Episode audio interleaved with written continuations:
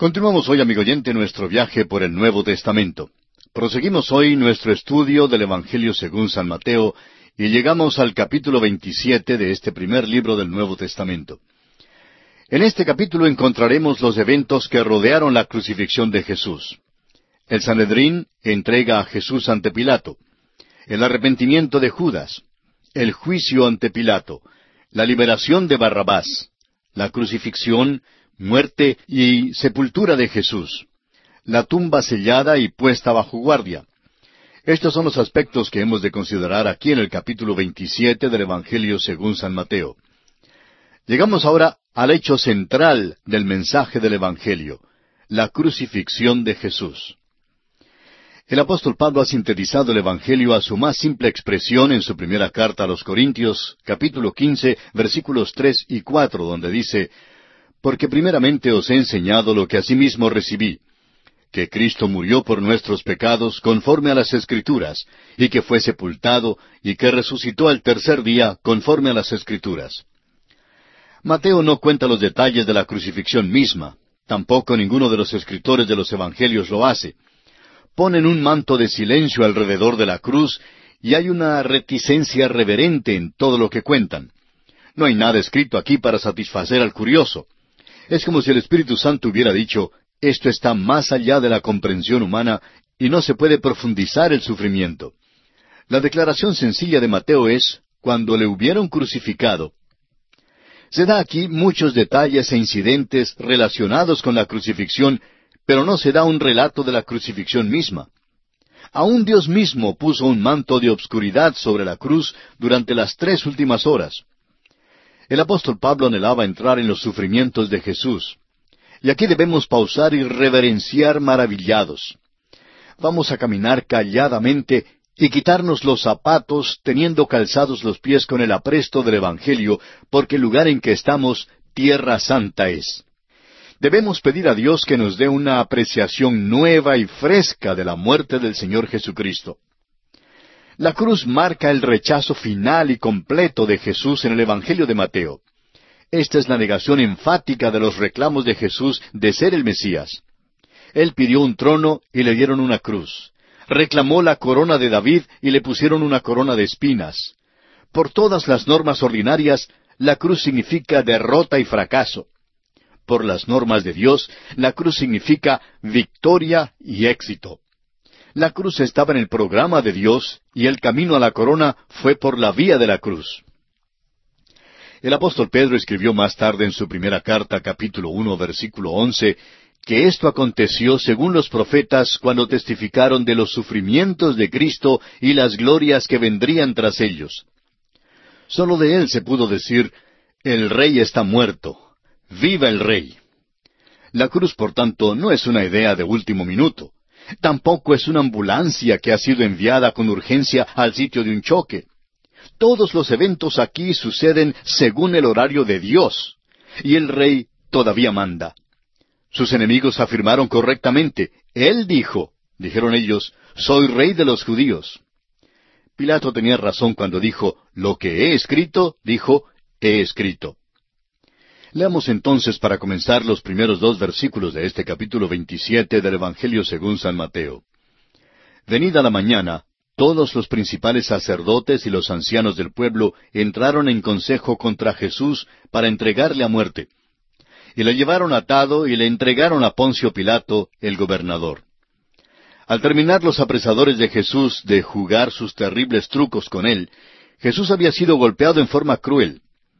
El profeta Isaías nos dice en el capítulo 53 de su profecía que Jesús fue estropeado más que cualquier otro hombre. Le golpearon tan severamente que ya no parecía un ser humano. Por la mañana el Sanedrín se juntó para hacer legal la actividad ilegal de la noche anterior. Formularon una acusación para llevarlo a la Corte Suprema. Les era necesario tener un caso que resistiría la prueba ante la Corte Romana. El hecho de que apelaran a Pilato significa que buscaban la pena de muerte. Leamos los versículos tres al cinco de Mateo capítulo 27. Entonces Judas, el que le había entregado, viendo que era condenado, devolvió arrepentido las treinta piezas de plata a los principales sacerdotes y a los ancianos, diciendo, yo he pecado entregando sangre inocente. Mas ellos dijeron, ¿qué nos importa a nosotros? Allá tú. Y arrojando las piezas de plata en el templo, salió y fue y se ahorcó. Cuando Judas se juntó con el Sanedrín, el Señor Jesucristo estaba en medio de ellos. Judas no se arrepintió hacia el Señor, sino que se arrepintió él mismo, lo cual quiere decir que no sintió lástima por haber entregado a Jesús, sino por razón de que las cosas no marcharon como él las había planeado. El arrepentimiento de Judas fue la tristeza de la cual habla Pablo en su segunda carta a los Corintios, capítulo siete, versículo diez, donde dice, Porque la tristeza que es según Dios produce arrepentimiento para salvación, de que no hay que arrepentirse. Pero la tristeza del mundo produce muerte. Ahora en el versículo seis de Mateo 27 dice, Los principales sacerdotes, tomando las piezas de plata, dijeron, No es lícito echarlas en el tesoro de las ofrendas, porque es precio de sangre. Note usted los escrúpulos piadosos y la hipocresía en cuanto a los ritos de estos príncipes religiosos. Era la plata de ellos mismos que Judas arrojó, pero ya no la podían usar en su tesorería. Tuvieron que buscarle otro uso. Ahora los versículos siete al diez dicen, y después de consultar, compraron con ellas el campo del alfarero para sepultura de los extranjeros. Por lo cual aquel campo se llama hasta el día de hoy campo de sangre. Así se cumplió lo dicho por el profeta Jeremías cuando dijo, y tomaron las treinta piezas de plata, precio del apreciado, según precio puesto por los hijos de Israel. Y las dieron para el campo del alfarero, como me ordenó el Señor. Estos príncipes religiosos tan píos, compraron el campo del alfarero con el precio que se pagaba como indemnización por un asesinato. Este fue el cumplimiento de la profecía dada en Jeremías capítulo 18, versículos 1 al 4, y en Zacarías capítulo 11, versículos 12 y 13. Ahora leamos el versículo 11 de Mateo capítulo 27. Jesús pues estaba en pie delante del gobernador, y éste le preguntó diciendo, ¿Eres tú el rey de los judíos? Y Jesús le dijo, Tú lo dices. La acusación original contra Jesús por el Sanedrín fue blasfemia por causa de su declaración de ser el Mesías. La acusación de blasfemia no tendría ningún valor en una corte romana. La acusación lanzada contra Jesús por el Sanedrín ante Pilato fue aquella de excitar una revolución contra Roma. Jesús admitió que él fuese el rey de los judíos, pero los hechos revelaban que él no había incitado ninguna revolución. Los versículos doce al catorce dicen, Y siendo acusado por los principales sacerdotes y por los ancianos, nada respondió. Pilato entonces le dijo, ¿No oyes cuántas cosas testifican contra ti? Pero Jesús no le respondió ni una palabra, de tal manera que el gobernador se maravillaba mucho. El Sanedrín quiso asegurarse de que las falsas acusaciones contra Jesús pegarían de veras. Pero Jesús rehusó contestar las falsas acusaciones, las cuales quedaron sin ser comprobadas. Él, amigo oyente, es el Cordero de Dios, y como oveja delante de sus trasquiladores, enmudeció y no abrió su boca. Así lo dice Isaías en el capítulo 53 de su profecía, versículo siete. Ahora veamos los versículos quince y dieciséis de Mateo 27 que dicen, Ahora bien, en el día de la fiesta acostumbraba el gobernador soltar al pueblo un preso, el que quisiesen. Y tenían entonces un preso famoso llamado Barrabás.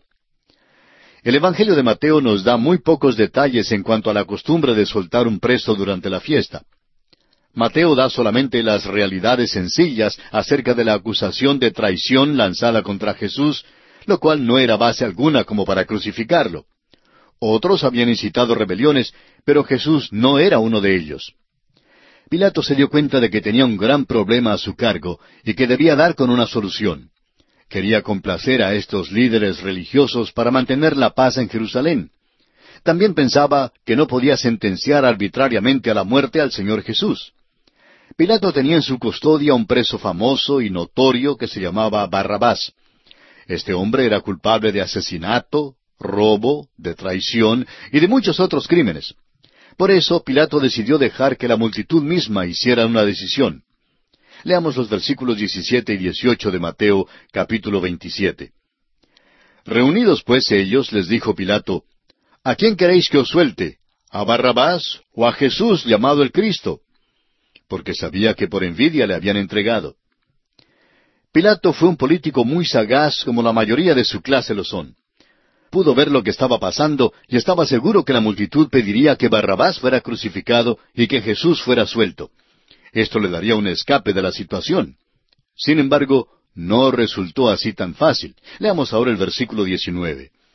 Y estando él sentado en el tribunal, su mujer le mandó decir, No tengas nada que ver con este justo, porque hoy he padecido mucho en sueños por causa de él. La esposa de Pilato era sumamente supersticiosa. Tal vez se involucraba en las religiones de misterio, y en este tipo de cosas bien podía haber lo satánico. No creemos que esta amonestación fuera de Dios. Si ella hubiera sido simplemente una mujer, habría investigado más en cuanto a Jesús para saber más en cuanto a él. Sin embargo, no lo hizo. Fue simplemente supersticiosa, y rogó a su esposo que no tuviera nada que ver con Jesús.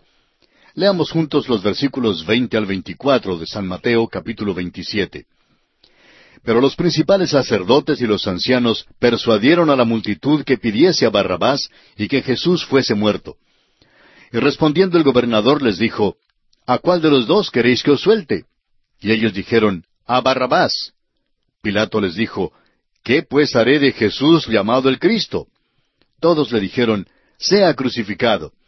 Y el gobernador les dijo, Pues, ¿qué mal ha hecho? Pero ellos gritaban aún más, diciendo, Sea crucificado. Viendo Pilato que nada adelantaba, sino que se hacía más alboroto, tomó agua y se lavó las manos delante del pueblo, diciendo, Inocente soy yo de la sangre de este justo, allá vosotros. Pilato trató de evitar el hacer una decisión en cuanto a Jesús. Un análisis cuidadoso de la parte que tuvo Pilato en el juicio revelará que él fue enjuiciado y que Jesús fue el juez. Jesús no trató de escapar, pero Pilato sí lo intentó. Pilato buscó un escape fácil de estos políticos religiosos tan astutos. Les dio a escoger entre Barrabás y Jesús. Para él la decisión era obvia. Descubrió que querían que Jesús muriera solo por envidia. Pero Pilato no tomó en cuenta las profundidades hasta las cuales la religión puede hundirle cuando está mal encaminada. Quedó asustado cuando demandaron que soltara a Barrabás. Imagínese usted a un juez que le pide a una multitud enfurecida que haga su decisión en cuanto a lo que debe hacer con Jesús. En el versículo 23, Pilato realmente defiende a Jesús. En el rito de lavarse las manos, decidió que Jesús era inocente, y luego le entregó para ser crucificado. ¿Qué justicia romana es esta, amigo oyente? Amigo oyente, ¿qué le parece a usted Cristo? Este es el criterio que comprobará tanto su estado como su condición. No puede ser correcto en nada a menos que piense correctamente en cuanto a él. Pilato trató de lavarse las manos en cuanto a su decisión con respecto a Cristo, pero la sangre de Jesús todavía quedó en sus manos. Leamos ahora el versículo 25. Y respondiendo todo el pueblo dijo, Su sangre sea sobre nosotros y sobre nuestros hijos. Esta declaración realmente ha sido cumplida. Hasta el día de hoy, el pueblo judío ha tenido que pagar un precio muy alto por rechazar a su Mesías. Y ahora el versículo 26. Entonces les soltó a Barrabás, y habiendo azotado a Jesús, le entregó para ser crucificado. Pilato fue un mero títere y un político común trató de evitar el hacer una decisión y hasta se lavó las manos. No le fue nada fácil. Qué ironía que el credo más antiguo dice crucificado bajo Poncio Pilato.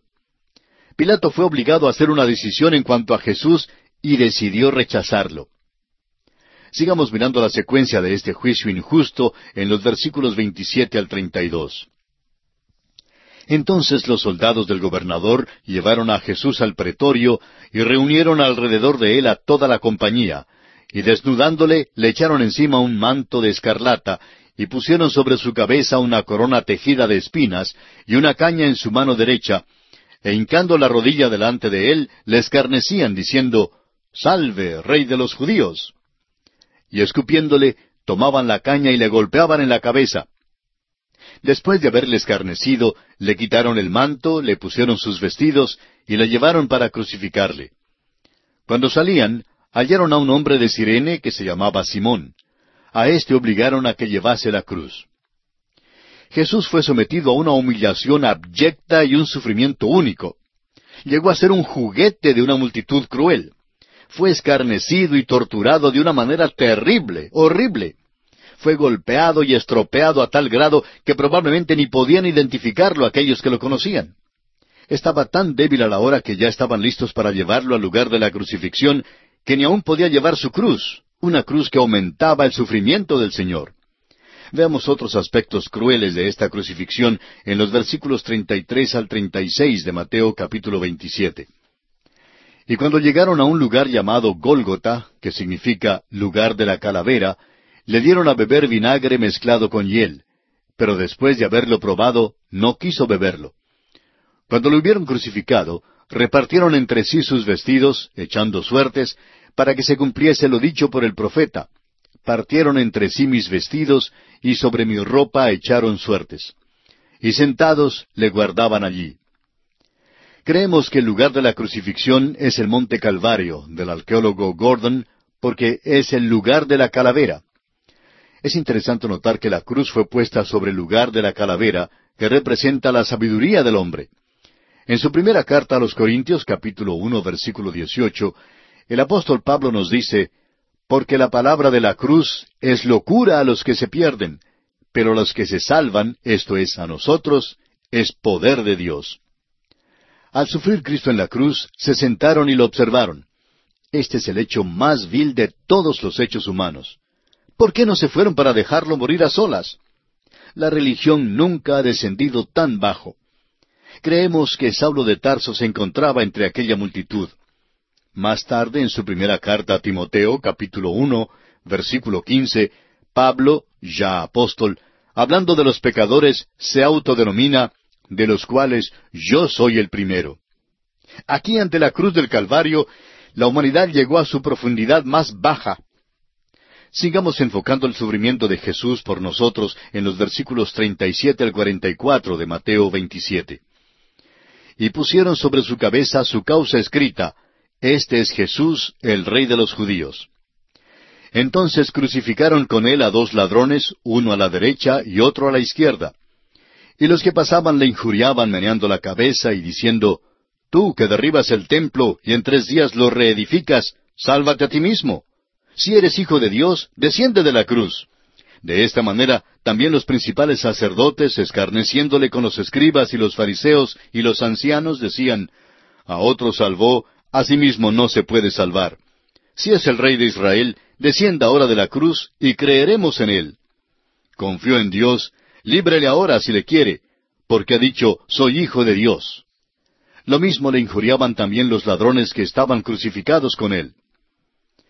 La acusación que usaron como pretexto para crucificar al Señor fue, Este es Jesús, el Rey de los judíos. Quizá parezca una declaración anómala decir que esta declaración era verdad, pero no era verdad de la manera que ellos pensaban. Él no había encabezado ninguna insurrección contra Roma se ofreció a Israel y fue rechazado. Le exigieron que descendiera de la cruz si en verdad era el Hijo de Dios. Pero precisamente porque era el Hijo de Dios, no descendió de la cruz. No había nada que tuviera que comprobar en aquel momento. Estaba muriendo por los pecados del mundo, por los pecados suyos y por los pecados míos, amigo oyente. Cuando estos sabuesos por fin lo clavaron en la cruz, uno pensaría que habrían de haberse ido a sus casas para dejarlo morir en paz. En cambio, se quedaron allí hasta el último momento, burlándose de él, gozando de sus sufrimientos y gritando, a otro salvó, a sí mismo no se puede salvar. Amigo oyente, esta es la declaración más verídica que sus atormentadores jamás hayan pronunciado. Porque para salvarnos a usted y a mí, Jesús tuvo que morir en la cruz. Si hubiera descendido de la cruz, nosotros tendríamos que ser hoy clavados en su lugar nosotros merecemos ser ejecutados por nuestros pecados. Lo merecemos, amigo oyente, porque somos culpables de una iniquidad crasa. Somos pecadores destinados al infierno, pero Cristo tomó nuestro lugar en aquel cruel madero. Mateo dirige nuestra atención a los dos ladrones que estaban crucificados con él y al hecho de que ellos se unieron a los príncipes religiosos burlándose de Jesús no dirige nuestra atención al hecho de que uno de los ladrones por fin volvió a Jesús. El reino de Dios en Mateo está en la tierra, y el ladrón que se arrepintió fue con Cristo aquel mismo día al paraíso. Veamos otros momentos cruciales en la vida de nuestro bendito Salvador en los versículos 45 al 50 de Mateo 27, que dicen, Y desde la hora sexta hubo tinieblas sobre toda la tierra hasta la hora novena. Cerca de la hora novena, Jesús clamó a gran voz diciendo, Elí, Elí, lama sabactani. Esto es, Dios mío, Dios mío, ¿por qué me has desamparado? Algunos de los que estaban allí decían, al oírlo, A Elías llama éste. Y al instante corriendo uno de ellos, tomó una esponja y la empapó de vinagre y poniéndola en una caña, le dio a beber. Pero los otros decían, Deja, veamos si viene Elías a librarle. Mas Jesús, habiendo otra vez clamado a gran voz, entregó el Espíritu. El Señor Jesucristo fue puesto en la cruz a las nueve de la mañana. Al mediodía el hombre había hecho todo lo que le pudo hacer al Cordero de Dios. En las próximas tres horas, las tinieblas rodearon la cruz, la cual llegó a ser un altar donde el Cordero de Dios se ofreció como el sacrificio por los pecados del mundo. Y esto quiere decir, amigo oyente, por los pecados suyos y los pecados míos. ¿Cuál es su reacción entonces ante la muerte de este Cordero de Dios? Le urgimos a que en esta misma hora abra su corazón y le permita constituirse en el dueño y señor de todo su ser. Oramos a Dios que Él le ayude a hacerlo en este mismo instante.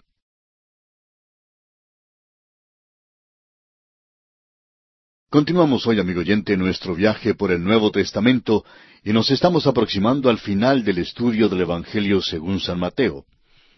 En nuestro programa anterior estábamos considerando la crucifixión del Señor Jesucristo y concluimos diciendo que Mateo, al hablar de los dos ladrones que estaban crucificados con el Señor, nos dice que ellos se unieron a los príncipes religiosos para burlarse de Jesús.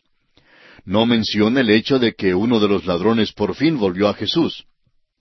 Es que el reino de Dios en Mateo está en la tierra. El ladrón que se arrepintió fue con Cristo aquel mismo día al paraíso. Dijimos además que el Señor Jesucristo había sido clavado en la cruz a las nueve de la mañana. Al mediodía, el hombre había hecho todo lo que podía haberle hecho al Cordero de Dios. Durante las tres horas siguientes, las tinieblas rodearon la cruz, la que llegó a ser un altar donde el Cordero de Dios se ofreció como el sacrificio por los pecados del mundo. El Antiguo Testamento da luz adicional sobre lo que ocurrió en la cruz. El profeta Isaías, en el capítulo 53 de su profecía, versículo 10, dice, Con todo eso, Jehová quiso quebrantarlo, sujetándole a padecimiento. Cuando haya puesto su vida en expiación por el pecado, verá linaje. En el Salmo 22, versículo 1 leemos, Dios mío, Dios mío, ¿por qué me has desamparado? ¿Por qué estás tan lejos de mi salvación y de las palabras de mi clamor? Fue en la cruz donde Jesucristo fue desamparado por Dios y herido. Murió cual ningún otro hombre porque entregó el Espíritu, o sea, despidió su Espíritu. Cuando nosotros sentimos el estertor de la muerte, hacemos lo posible por conservar aquel resuello final porque queremos tanto la vida. El Señor Jesús murió de buena gana y dejó voluntariamente que su espíritu saliera de su cuerpo. Consideremos ahora los incidentes relacionados con la muerte de Jesús. El Espíritu de Dios cubrió la cruz con un manto de silencio para que usted y yo no la miráramos para satisfacer nuestra curiosidad. Él murió allí por los pecados suyos y por los pecados míos. El versículo 51 de este capítulo 27 del Evangelio según San Mateo nos dice, Y he aquí, el velo del templo se rasgó en dos, de arriba abajo, y la tierra tembló y las rocas se partieron. En la muerte de Cristo algunas cosas muy notables sucedieron. Una de ellas fue un terremoto, y otra fue la rotura del velo del templo, no de abajo hacia arriba, sino de arriba hacia abajo. No fue el hombre quien rasgó el velo, fue Dios quien lo hizo. El velo habla de la carne de Jesús. Cuando se rasgó su carne en la cruz, Cristo había pagado la pena de nuestros pecados en su propio cuerpo y el camino a Dios había quedado bien abierto. Su vida estaba simbolizada por el velo que realmente excluía al hombre de la presencia de Dios. En el Evangelio según San Juan, capítulo 14, versículo 6, leemos, Jesús le dijo, Yo soy el camino y la verdad y la vida. Nadie viene al Padre sino por mí. Ya no nos hace falta un sacerdote ni un predicador para mediar por nosotros. Nadie tiene que acercarse a Dios por nosotros.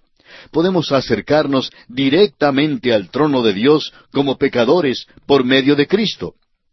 Permítanos poner énfasis sobre el hecho de que el único camino que podemos tomar para llegar a Dios es el Señor Jesucristo.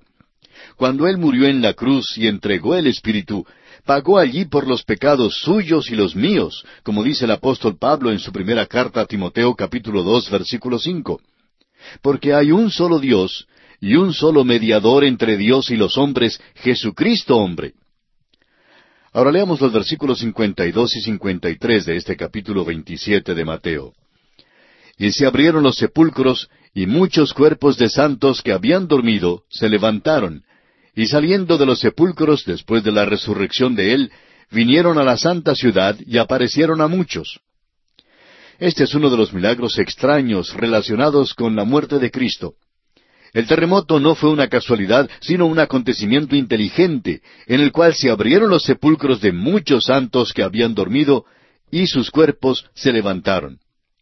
Solo ciertos santos fueron levantados de la muerte, y creemos que fueron parte de la compañía que fue al cielo cuando Él llevó cautiva la cautividad en su ascensión, de que nos habla el apóstol Pablo en su carta a los Efesios, capítulo cuatro, versículos siete al diez.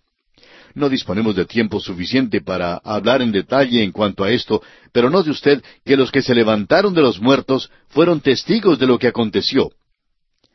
Prosigamos ahora con los versículos 54 al 56 de este capítulo 27 de Mateo. El centurión y los que estaban con él guardando a Jesús, visto el terremoto y las cosas que habían sido hechas, temieron en gran manera y dijeron, verdaderamente éste era hijo de Dios. Estaban allí muchas mujeres mirando de lejos, las cuales habían seguido a Jesús desde Galilea, sirviéndole, entre las cuales estaban María Magdalena, María la madre de Jacobo y de José, y la madre de los hijos de Zebedeo. Quizá alguien preguntará, ¿Fue esta la conversión del centurión romano? Creemos que él llegó a ser un hombre salvo. Presenció lo que sucedió en la cruz y esto confirmó para él que el crucificado deberá ser el Hijo de Dios. El centurión tomó su lugar debajo de la cruz de Cristo y esto es todo lo que exige Dios que haga un pecador para obtener la salvación eterna de su alma. Note usted este incidente tierno relacionado con la muerte de Cristo. Algunas mujeres eran leales y se quedaron al lado de la cruz. Eran leales aun cuando los apóstoles habían huido. ¿Recuerda usted la declaración en Mateo 26, 56? Mas todo esto sucede para que se cumplan las escrituras de los profetas. Entonces todos los discípulos, dejándole, huyeron. Ahora leamos los versículos 57 al 61 de Mateo capítulo 27. Cuando llegó la noche, vino un hombre rico de Arimatea, llamado José, que también había sido discípulo de Jesús. Este fue a Pilato y pidió el cuerpo de Jesús. Entonces Pilato mandó que se le diese el cuerpo. Y tomando José el cuerpo, lo envolvió en una sábana limpia y lo puso en su sepulcro nuevo que había labrado en la peña, y después de hacer rodar una gran piedra a la entrada del sepulcro, se fue. Y estaban allí María Magdalena y la otra María sentadas delante del sepulcro. Después de su muerte, el Señor fue tocado solamente por manos cariñosas. Este hecho audaz de José de Arimatea ha causado que su nombre fuese inscrito en las páginas de la eterna palabra de Dios. Era un discípulo secreto de Jesús hasta aquel momento. Pero cuando Jesús murió en la cruz, José dio un paso al descubierto y declaró así su fe fue hasta donde Pilato y le pidió el cuerpo de su Salvador. Juan nos dice en su Evangelio que José y Nicodemo vinieron trayendo un compuesto de mirra y de aloes, como cien libras, para ungir el cuerpo de Jesús. El evento de la muerte de Cristo causó la dispersión de algunos de sus seguidores, pero trajo a otros al descubierto. Leamos ahora los versículos 62 al 66 de este capítulo 27 del Evangelio según San Mateo. Al día siguiente, que es después de la preparación, se reunieron los principales sacerdotes y los fariseos ante Pilato, diciendo, Señor, nos acordamos que aquel engañador dijo, viviendo aún, Después de tres días resucitaré. Manda pues que se asegure el sepulcro hasta el tercer día, no sea que vengan sus discípulos de noche y lo hurten y digan al pueblo, resucitó de entre los muertos, y será el postrer error peor que el primero. Y Pilato les dijo, Ahí tenéis una guardia, id a asegurarlo como sabéis. Entonces ellos fueron y aseguraron el sepulcro, sellando la piedra y poniendo la guardia. Parece que cuando el Señor les dijo a sus discípulos que Él resucitaría al tercer día, ellos lo informaron a muchas otras personas. Al parecer, las noticias llegaron también a los príncipes religiosos, quizá en el último momento, y ellos entonces, preocupados, hicieron algunos arreglos con los romanos para asegurarse de que el cuerpo del Señor quedara en el sepulcro. Y precisamente este mismo hecho hizo mucho más difícil su disculpa más tarde de que alguien se había llevado el cuerpo en el tercer día, así como lo vemos en Mateo 28, versículos del 12 al 14. El celo del enemigo realmente dio la confirmación de su resurrección. La esperanza del mundo quedó muerta dentro del sepulcro de José de Arimatea. La tumba sellada y la guardia romana garantizaban a los enemigos del rey que él se quedaría allí. Sin embargo, el rey había prometido que resucitaría de los muertos, y así el rey de reyes cumplió su palabra. Y así, amigo oyente, concluimos nuestro estudio del capítulo 27 del Evangelio según San Mateo. Nos encontramos ahora en el último capítulo de este Evangelio, el capítulo 28. Este capítulo comprende la resurrección de Jesús y la gran comisión. Los dos grandes hechos que son el cimiento firme de la fe cristiana son la muerte y resurrección del Señor Jesucristo. El apóstol Pablo en su primera carta a los Corintios capítulo quince versículos tres y cuatro confirma esto diciendo, Porque primeramente os he enseñado lo que asimismo recibí, que Cristo murió por nuestros pecados conforme a las Escrituras, y que fue sepultado y que resucitó al tercer día conforme a las Escrituras.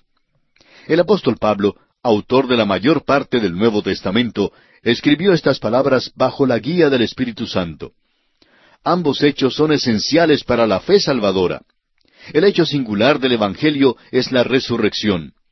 Todas las otras religiones registran la muerte de su líder, pero sólo la fe cristiana registra la resurrección de su fundador. Todos los otros líderes religiosos han quedado muertos. En cambio, sólo Jesús vive. Es importante e imperativo que lo sepamos.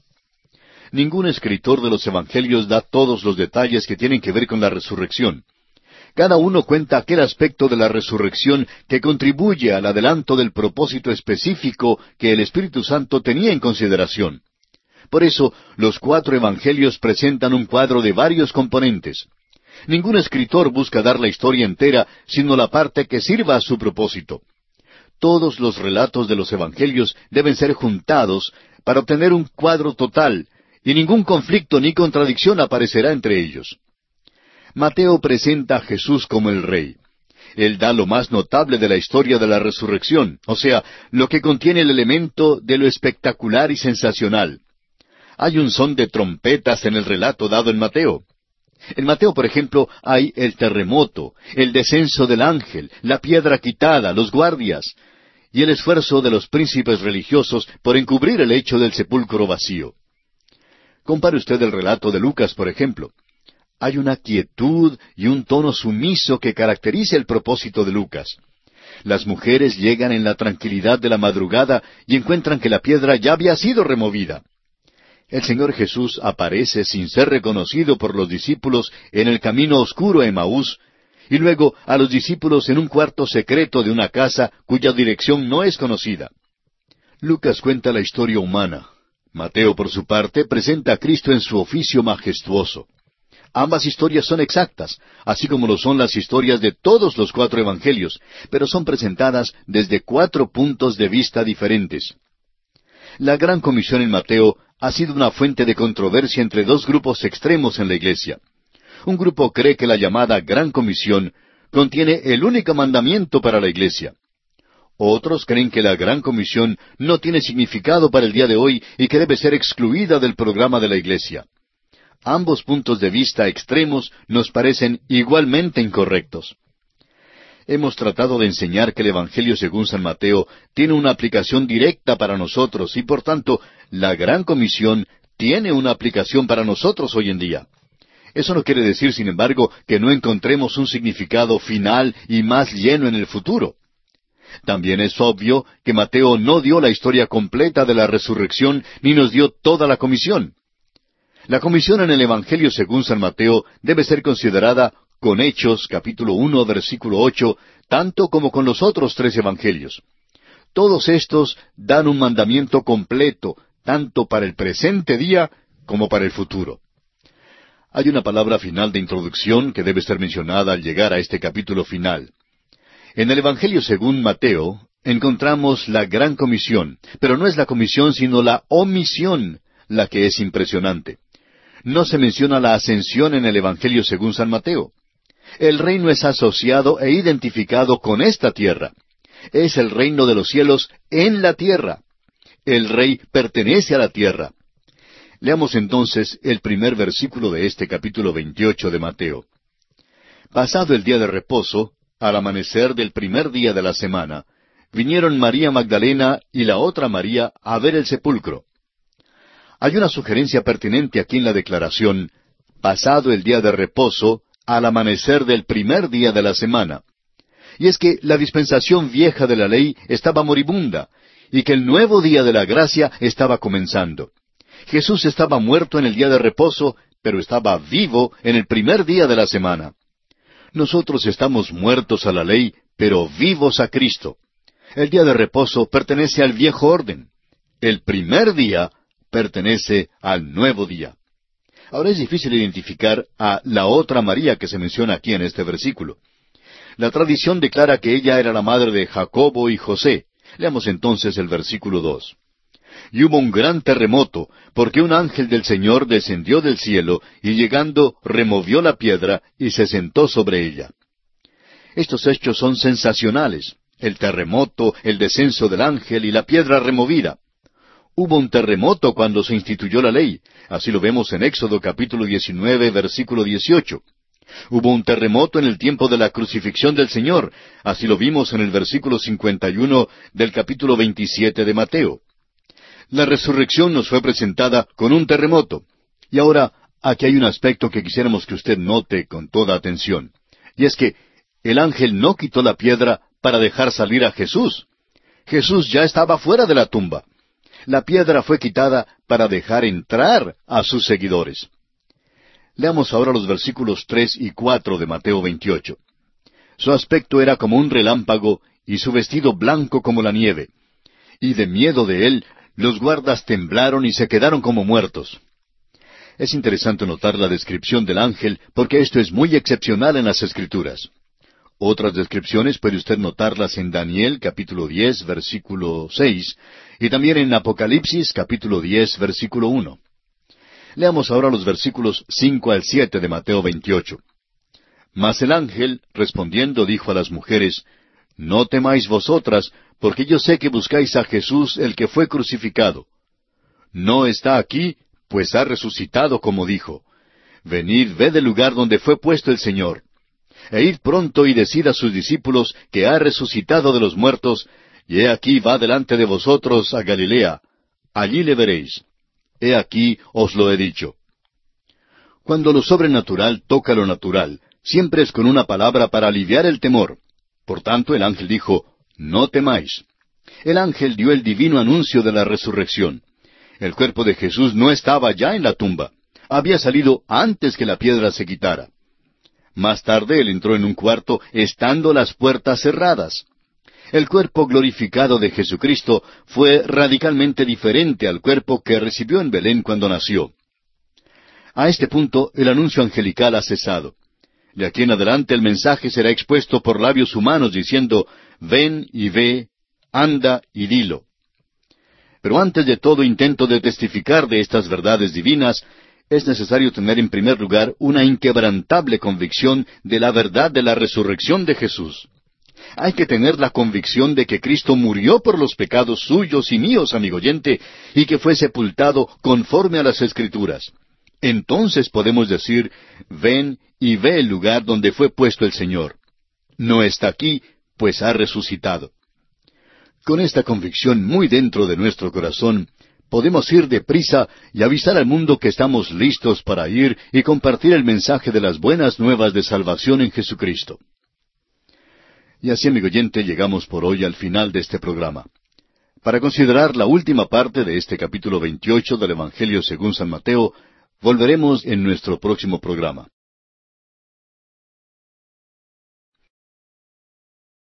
Continuamos hoy, amigo oyente, nuestro recorrido por el Evangelio según San Mateo.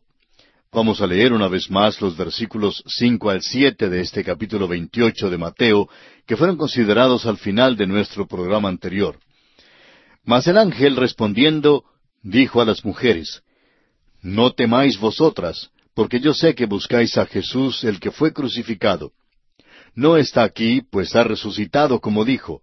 Venid, ved el lugar donde fue puesto el Señor. E id pronto y decid a sus discípulos que ha resucitado de los muertos, y he aquí va delante de vosotros a Galilea. Allí le veréis, he aquí os lo he dicho. Al finalizar nuestro programa anterior dijimos de este pasaje bíblico que cuando lo sobrenatural toca lo natural, siempre es con una palabra para aliviar el temor. Por eso el ángel dijo, No temáis el ángel vio el divino anuncio de la resurrección. El cuerpo de Jesús, como dijimos en nuestro programa anterior, no estaba en la tumba. Había salido antes de que la piedra fuera quitada. Más tarde entró en un cuarto estando trancada la puerta. El cuerpo glorificado de Jesucristo fue radicalmente diferente al cuerpo que recibió cuando nació en Belén. El anuncio angélico cesó aquí. De aquí en adelante los anuncios serían dados por labios humanos. Venid, ved, id pronto y decid. Este es el método del Señor. Y me seréis testigos. Debían recibirlo en Galilea. El ministerio posterior a la resurrección de Jesús en Galilea es esencial para nosotros.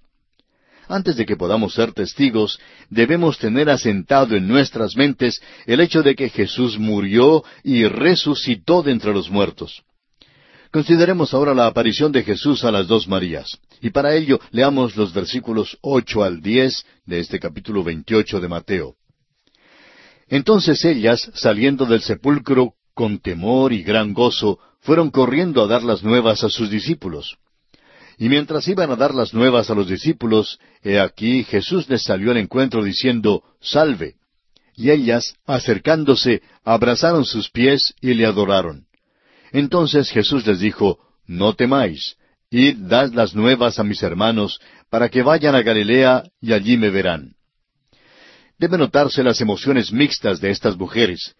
Salieron del sepulcro con temor y gran gozo. También parece haber una contradicción a lo que leemos en el Evangelio según San Juan, capítulo veinte, versículo diecisiete, donde Jesús le dijo a María, No me toques, porque aún no he subido a mi Padre, mas ve a mis hermanos y diles, subo a mi Padre y a vuestro Padre, a mi Dios y a vuestro Dios. Entre estos dos incidentes, Jesús evidentemente había subido con su propia y preciosa sangre al cielo, al lugar santísimo. Leamos ahora los versículos once hasta el quince de este capítulo veintiocho de Mateo. Mientras ellas iban, He aquí unos de la guardia fueron a la ciudad y dieron aviso a los principales sacerdotes de todas las cosas que habían acontecido. Y reunidos con los ancianos, y habido consejo, dieron mucho dinero a los soldados, diciendo, Decid vosotros, sus discípulos vinieron de noche y lo hurtaron, estando nosotros dormidos. Y si esto lo oyera el gobernador, nosotros le persuadiremos y os pondremos a salvo. Y ellos, tomando el dinero, hicieron como se les había instruido. Este dicho se ha divulgado entre los judíos hasta el día de hoy. La guardia tuvo que dar un informe de lo que sucedió. Pudieron haber sido muertos por dejar desaparecer ante su presencia el cuerpo de Jesús.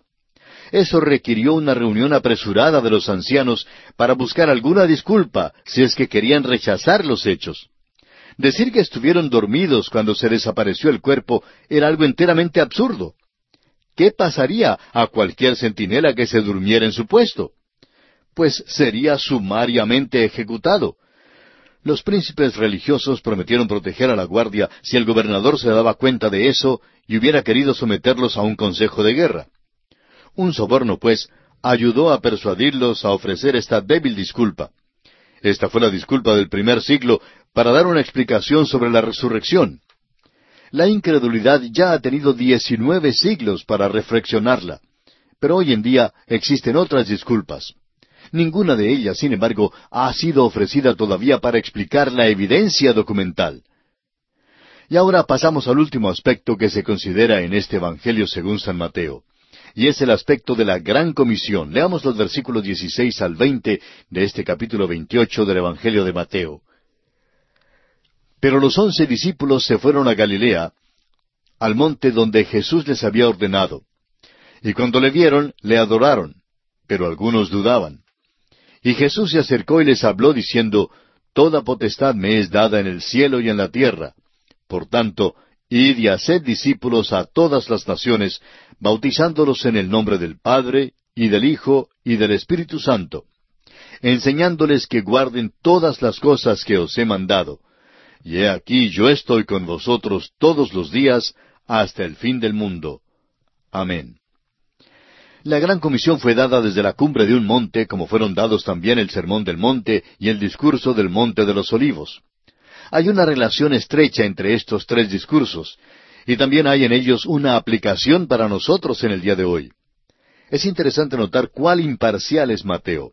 Da un relato razonable que no es influenciado por algún éxtasis ni por algún celo fanático. Los versículos 18 al 20 forman lo que conocemos como la Gran Comisión. El versículo 18 dice, Y Jesús se acercó y les habló diciendo, Toda potestad me es dada en el cielo y en la tierra. Con certeza este versículo es para nosotros hoy en día. El apóstol Pablo en su carta a los Efesios capítulo uno versículos 19 al 22 declara, y cuál la superimenente grandeza de su poder para con nosotros los que creemos, según la operación del poder de su fuerza, la cual operó en Cristo, resucitándole de los muertos y sentándole a su diestra en los lugares celestiales sobre todo principado y autoridad y poder y señorío, y sobre todo nombre que se nombra, no sólo en este siglo, sino también en el venidero y sometió todas las cosas bajo sus pies, y lo dio por cabeza sobre todas las cosas a la iglesia. También en su carta a los Filipenses, capítulo cuatro, versículo trece, el mismo apóstol Pablo dice, Todo lo puedo en Cristo que me fortalece. Ahora el versículo 19 del capítulo 28 de Mateo es la parte espinosa o difícil que muchas personas no aceptan, creyendo que no tiene aplicación para el día de hoy. Una consideración cuidadosa revelará que hay un paralelo notable en Hechos capítulo uno versículo ocho, donde dice Pero recibiréis poder cuando haya venido sobre vosotros el Espíritu Santo, y me seréis testigos en Jerusalén, en toda Judea, en Samaria y hasta lo último de la tierra. La enseñanza es parte de la obra de la Iglesia. El bautismo de agua en el nombre de la Trinidad ha sido practicado por la Iglesia desde el principio. Aún el apóstol Pablo, quien no fue enviado para bautizar, practicó este rito de la iglesia primitiva. En su primera carta a los Corintios capítulo uno versículos catorce al dieciséis dice el apóstol Pablo Doy gracias a Dios de que a ninguno de vosotros he bautizado, sino a Crispo y a Gallo, para que ninguno diga que fuisteis bautizados en mi nombre. También bauticé a la familia de Estefanas. De los demás no sé si he bautizado algún otro. La única razón por la cual el apóstol Pablo dio gracias de que no había bautizado a ninguno, sino a aquellos que son mencionados, fue el hecho de que algunos pudieran pensar que bautizó en su propio nombre y no en el nombre de la Trinidad. Esta práctica fue adoptada desde muy temprano. Evidentemente los primeros discípulos lo entendieron que era igual para aquel día. La enseñanza de Jesús no solo se halla en los Evangelios, sino también en las epístolas. Un ejemplo se encuentra en la primera epístola del apóstol Pablo a los tesalonicenses, capítulo cuatro, versículo dos, donde leemos, Porque ya sabéis qué instrucciones os dimos por el Señor Jesús. Volviendo ahora al capítulo veintiocho del Evangelio según San Mateo, encontramos que el versículo veinte no habla en cuanto al fin del mundo, sino al fin de la edad. Esta comisión continuará hasta el tiempo cuando venga el Señor para establecer su reino. Estas son las órdenes finales del rey. No las tratemos, pues, con ligereza, sin seriedad. El hecho importante es que el Rey está con nosotros hoy en día por medio de su Espíritu. Él mismo dijo por medio del apóstol Juan en el capítulo catorce, versículos dieciséis al dieciocho, lo siguiente. Y yo rogaré al Padre, y os dará otro consolador para que esté con vosotros para siempre.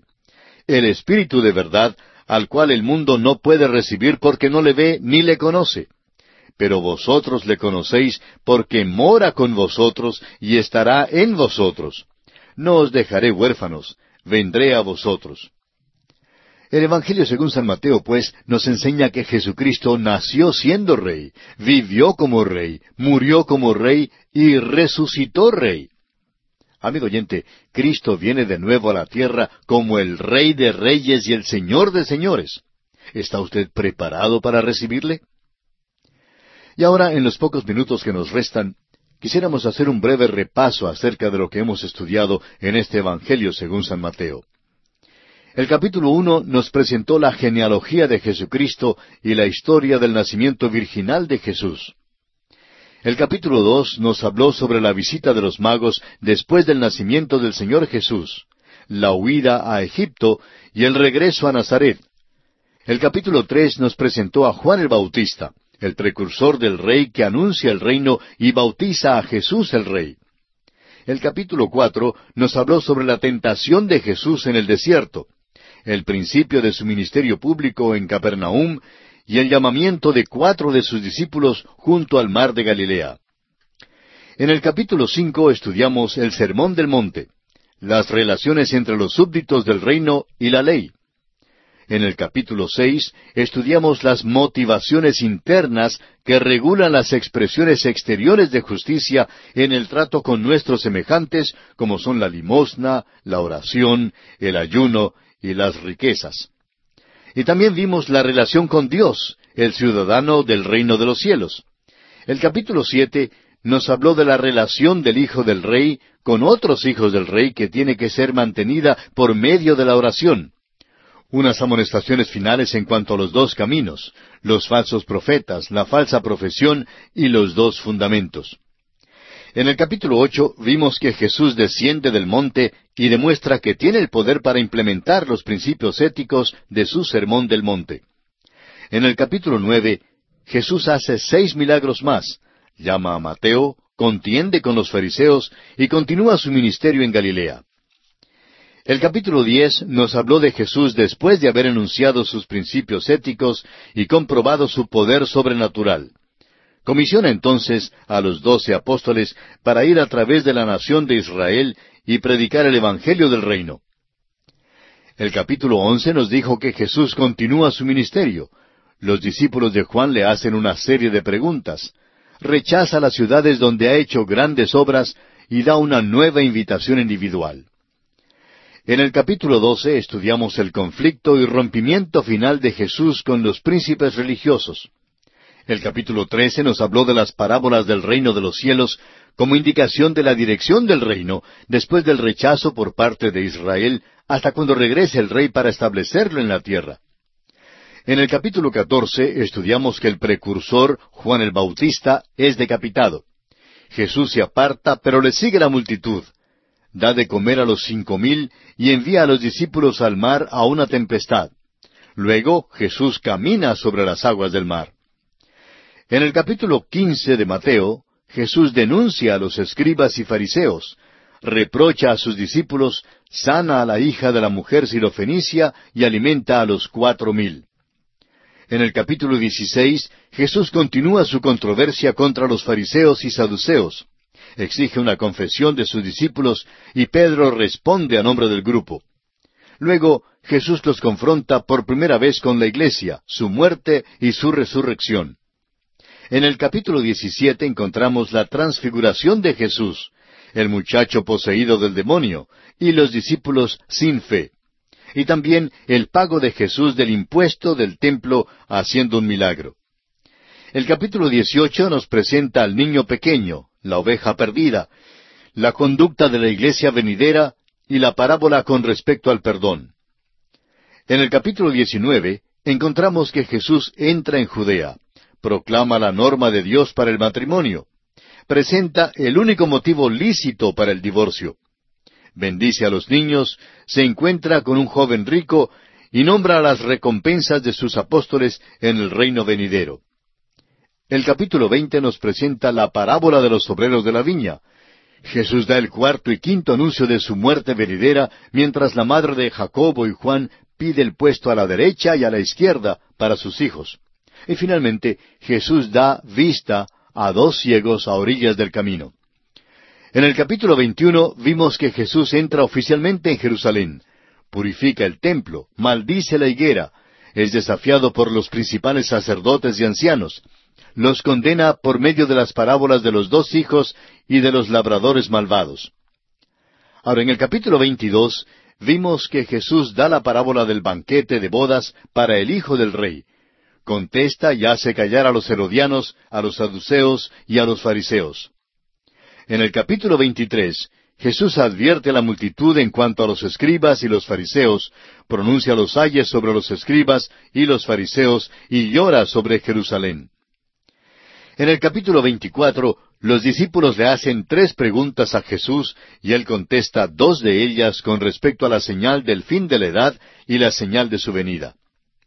En el capítulo 25 vimos la continuación del discurso del Monte de los Olivos la parábola de las diez vírgenes y de los talentos y el juicio de las naciones gentiles. En el capítulo 26 estudiamos los últimos eventos en la vida de Jesús antes de la cruz, el complot para prenderle, la unción por parte de María de Betania, Judas Iscariote lo vende, la última Pascua y la primera cena del Señor, el anuncio de la negación de Pedro, la agonía en Getsemaní, vemos que Judas lo entrega, los principales sacerdotes lo arrestan, lo traen ante Caifás y el Sanedrín, y finalmente la negación de Pedro. El capítulo 27 nos habla de los eventos que rodearon la crucifixión de Jesús. El Sanedrín le entrega a Pilato, el arrepentimiento de Judas, el juicio ante Pilato, la liberación de Barrabás, la crucifixión, muerte y sepultura de Jesús puesta bajo guardia. Y en el capítulo 28 vimos la resurrección de Jesús y la gran comisión. Y así, amigo oyente, concluye el Evangelio según San Mateo.